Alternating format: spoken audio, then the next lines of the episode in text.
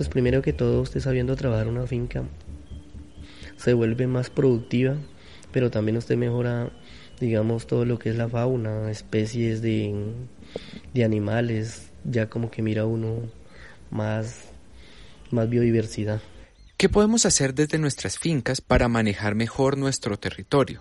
¿Cuáles son las prácticas y los métodos que deberíamos implementar para tener actividades productivas más sostenibles y así aportar a la conservación del territorio? Él es Hipólito Rincón. Yo vivo en Solano Caquetá, en la vereda Potreros. Tengo 37 años. Mm, mi finca es muy bonita, porque es la única que tengo, pero y la quiero mucho.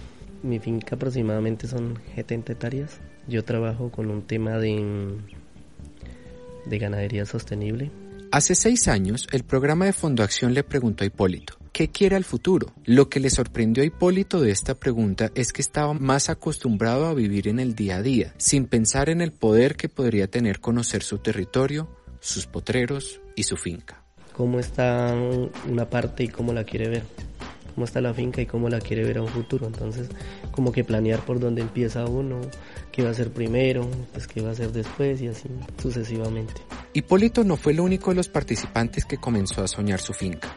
Lo primero que tenemos que recordar es que el propósito del programa es recuperar la conectividad de los bosques y evitar la deforestación del bosque. Para lograr eso, uno de, de, los elementos claves es lograr que las familias participantes del programa en terreno vean sus fincas y sus territorios con una visión estratégica y no solamente oportunista, vean su finca y su territorio con una visión de integralidad y vean eh, su finca y su territorio no con una visión a corto plazo, sino con una visión a largo plazo. Y bueno, para lograr esto, una de las herramientas más prácticas, sencillas, em, y fáciles de llevar a terreno es la planificación predial y básicamente lo es porque la planificación predial en últimas lo que hace es lograr que la finca sea vista eh, de manera estratégica con sus fines productivos, de manera integral, es decir, reconociendo el valor del bosque, del agua y de otros servicios que provee la finca y también ver la, la finca a largo plazo. Mire, yo creo que aquí el futuro va a ser un tema ambiental digamos porque es que nosotros tenemos, en Solano nosotros tenemos una biodiversidad muy grande, nosotros somos, que puede decir que el pulmón del mundo. Entonces, ¿qué pasa? Nosotros tenemos que mirar a ver cómo hacemos para no acabar lo que somos, para no acabar con ese pulmón. Y para mí, ese va a ser el futuro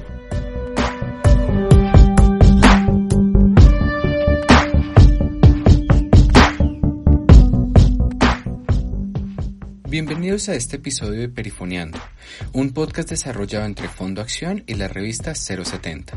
Este capítulo hace parte del programa Paisajes Conectados de Fondo Acción, el programa que conecta paisajes con personas.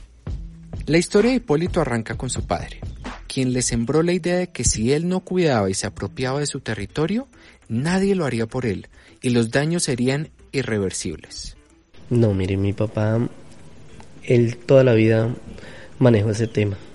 Digamos, él fue una persona que nunca tuvo estudio, pero fue una persona muy sensata. Y él decía que los daños iban a ser irreversibles.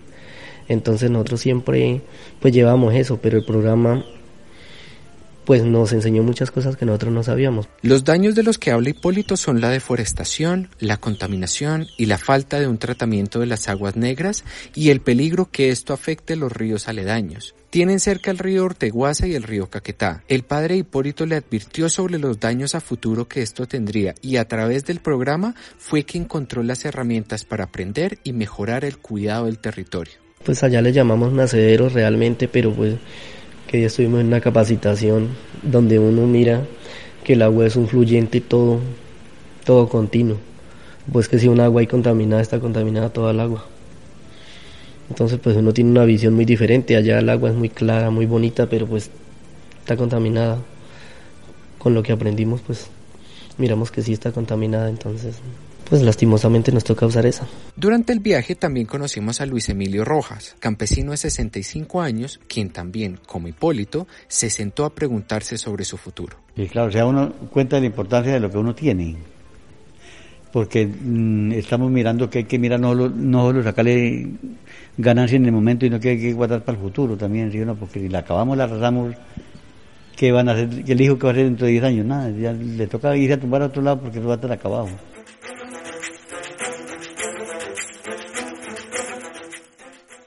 Aquí debemos entender la importancia de preservar algo a futuro y los retos de generar apropiación en las personas que viven en el territorio. La metodología del programa es una metodología altamente participativa que se basa en un ejercicio de diálogo de saberes.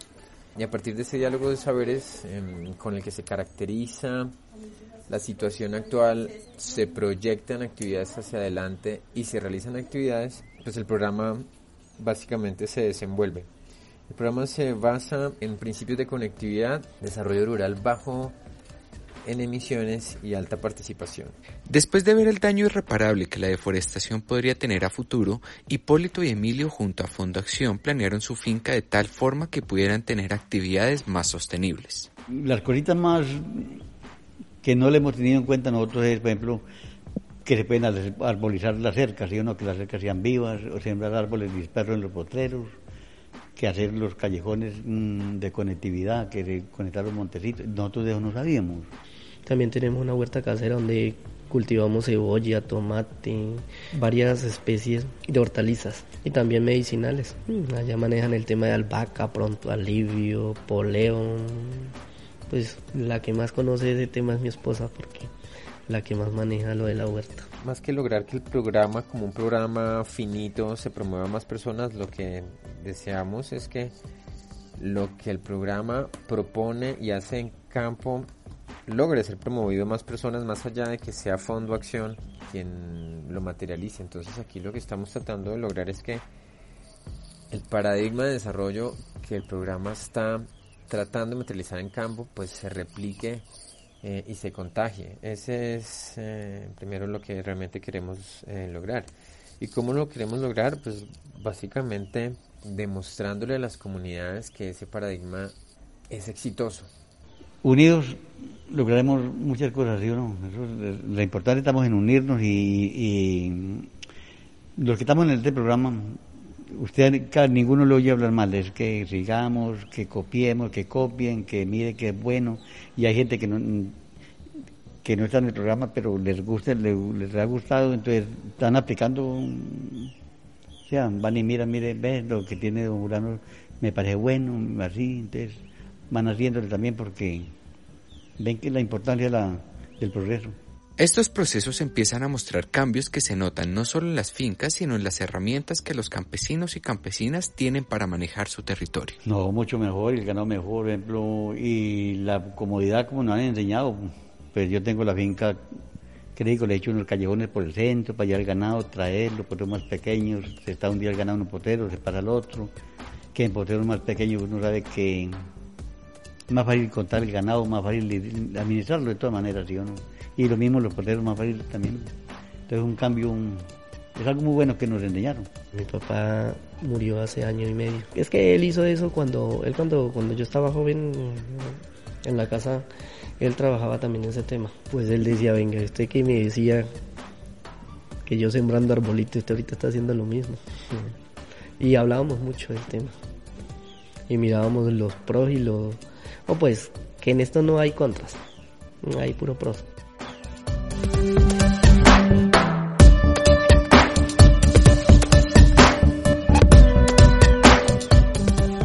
Fondo Acción. 20 años creando territorios posibles. Este audio fue producido en el marco del programa Paisajes Conectados, implementado por Fondo Acción en asocio con la Gobernación de Caquetá. Toda la información aquí contenida es responsabilidad de Fondo Acción.